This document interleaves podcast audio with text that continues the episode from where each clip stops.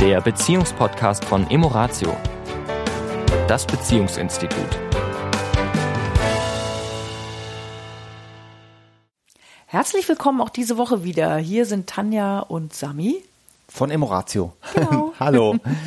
Ja, also aufgrund des Podcasts von letzter Woche haben wir ähm, zwei oder drei E-Mails bekommen, die so ähnlich so ähnlich in die gleiche Richtung gehen, die sagen, ja, das ist ähm, alles schön und gut.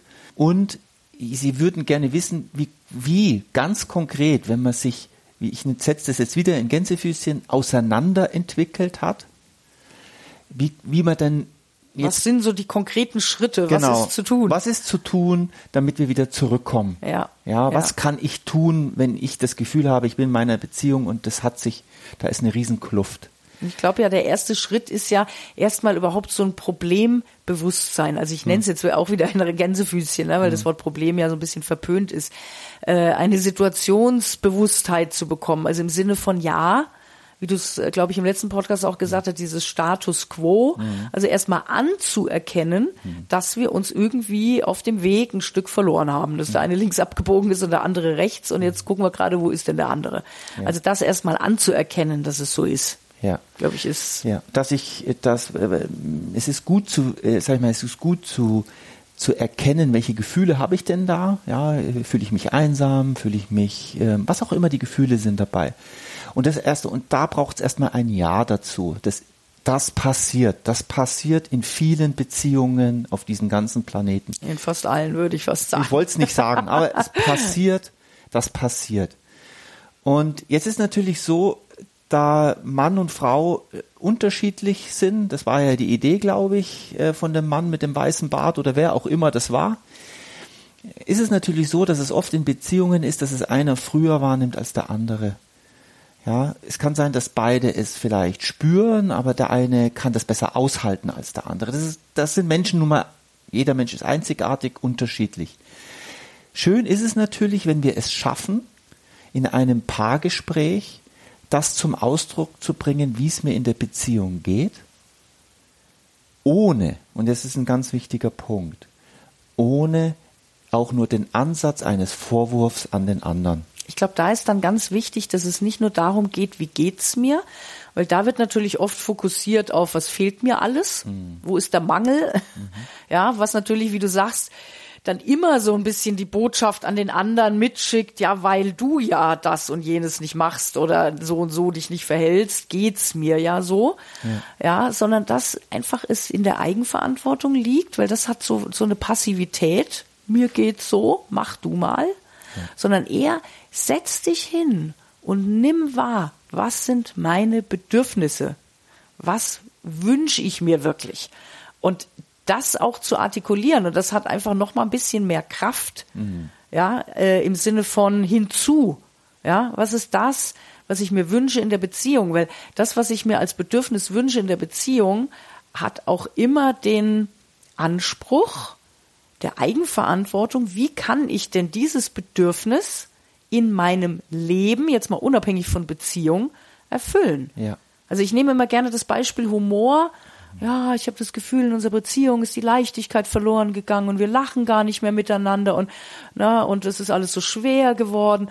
So nach dem Motto, mach du mal, bring du doch mal mehr Leichtigkeit, bring du doch mal mehr Humor. Ne? Und bin aber vielleicht selber so nach dem Motto, gerade in der depressiven Phase. dann zu sagen, nee, ich habe das Bedürfnis nach mehr Leichtigkeit und Humor in der Beziehung. Okay, wo stehe ich denn da gerade? Hm. Wie kann ich mich denn erstmal wieder in mehr Leichtigkeit bringen und in mehr Humor? Ja, damit ich die Basis schaffe. Und natürlich die Botschaft schon an den anderen. Geh mit mir mhm. diesen Weg. Ich möchte, dass wir uns auf diesem Feld wieder mehr begegnen, dass wir beide uns leichter fühlen. Ja. Ja, aber schon auch wieder in dieses, ja, in, in, in eine aktive Rolle zu kommen. Ja. Und wenn dann wenn dann, also es ist ein wunderbarer Punkt, wenn dann der Partner, die Partnerin, das, nicht das Gefühl bekommt, ich bin schuld, sondern eigentlich merke ich das auch. Das wäre natürlich wunderbar. Nur wenn, wenn wir es schaffen, das so zu vermitteln, dass es ein Bedürfnis ist, das ich habe und das ich äh, auch gerne in mir wieder entwickeln, was du gerade sagst, in mir wieder entwickeln möchte und ich würde mich freuen, wenn du mit mir gehst. Aber erst einmal natürlich auch die Frage, wie geht's dir denn? Das ist natürlich das, was wir auch unsere Arbeit ist letztendlich. Das machen wir ja, das ist ja unsere Arbeit mit Paaren.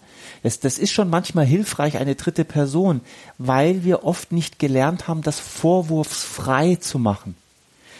Wir sind da oft, ich kann ja, da kann ich durchaus von mir sprechen, ja, ich bin dann verletzt auf einer Stelle, wo es mir schwer fällt, das zu ertragen, wenn etwas von dir kommt. Mhm. Und da ist es natürlich manchmal gut, da ist noch eine dritte Person mhm. im Raum, mhm. die das sage ich mal, die, die, diese Sachlichkeit, die Distanz mal reinbringt. Ja, weil was du sagst, es ist eben oft auf den Feldern Verletzung passiert. Ja. Ja, und dann kommt vielleicht vom einen ja wieder so ein Impuls, dann sagt der andere, pff, nö, jetzt auch nicht. Mhm.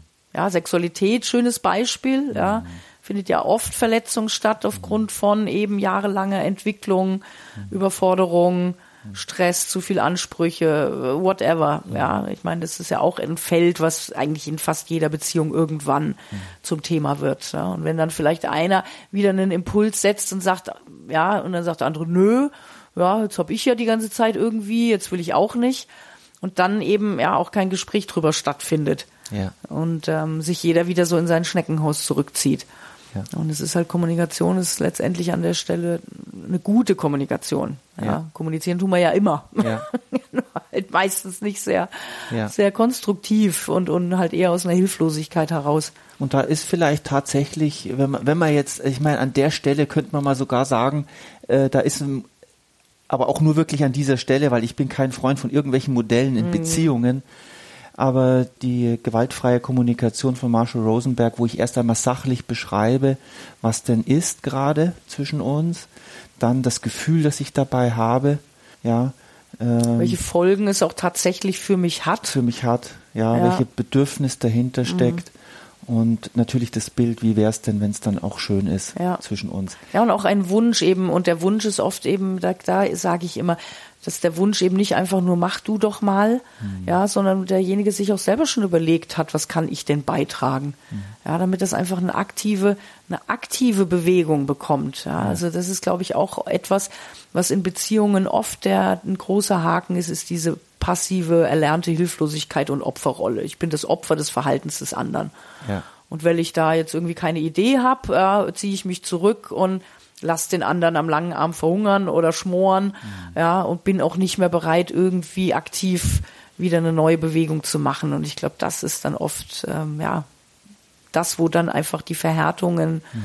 und die Stagnation stattfindet. Und wenn es jetzt ganz konkret bei dir, liebe Zuhörer, liebe Zuhörerin, der Fall ist, dass du innerlich gerade entscheidest, ein Gespräch zu machen mit deinem Partner oder deiner Partnerin, dann wäre es extrem wichtig, das nicht zwischen Tür und Angel zu machen, das nicht irgendwo auch plötzlich beim Italiener abends zu machen, sondern wirklich, und jetzt äh, bitte nicht lachen da äh, draußen, sich einen Termin zu machen, sagen, Schatz, ich möchte gerne mit dir einen ruhigen Abend oder einen ruhigen Morgen, wo wir beide uns Zeit nehmen, weil ich möchte mit dir über, über uns sprechen, und ich möchte dir gerne Dinge sagen, die mir wichtig sind. Gar nicht schlimm, mhm. aber ich möchte die Zeit haben dafür. Lass uns Zeit nehmen. Und da könnt ihr vielleicht auch nochmal gucken, wir haben, glaube ich, auch einen Podcast, der nennt sich Zwiegespräch, dass man das auch tatsächlich in Form eines Zwiegesprächs macht, damit mhm. man einfach wirklich sich gegenseitig auch zuhört, ja, und, äh, und Zeit hat, auch das zum Ausdruck zu bringen, ja. was man gerne möchte. Ja. Na? Ja, das wäre glaube ich, ein, Idee. eine gute Idee. Also ich denke mal, das sind schon zwei, drei Schritte, die wir jetzt genannt haben, die, ähm, wenn man die befolgt, passiert schon was in mhm. einer Beziehung. Ja. Da kommt schon was in Bewegung. Und wenn es eben hakt, wie du sagst, dann macht es Sinn, sich eben auch jemanden dazu zu holen, ja. der so ein Gespräch eben auch mal moderiert. Genau. Bitte nicht die Mama oder der Papa oder der beste Freund. Sucht euch neutrale, neutrale Menschen. professionelle Menschen. Genau. In diesem Sinne. Eine schöne Woche euch.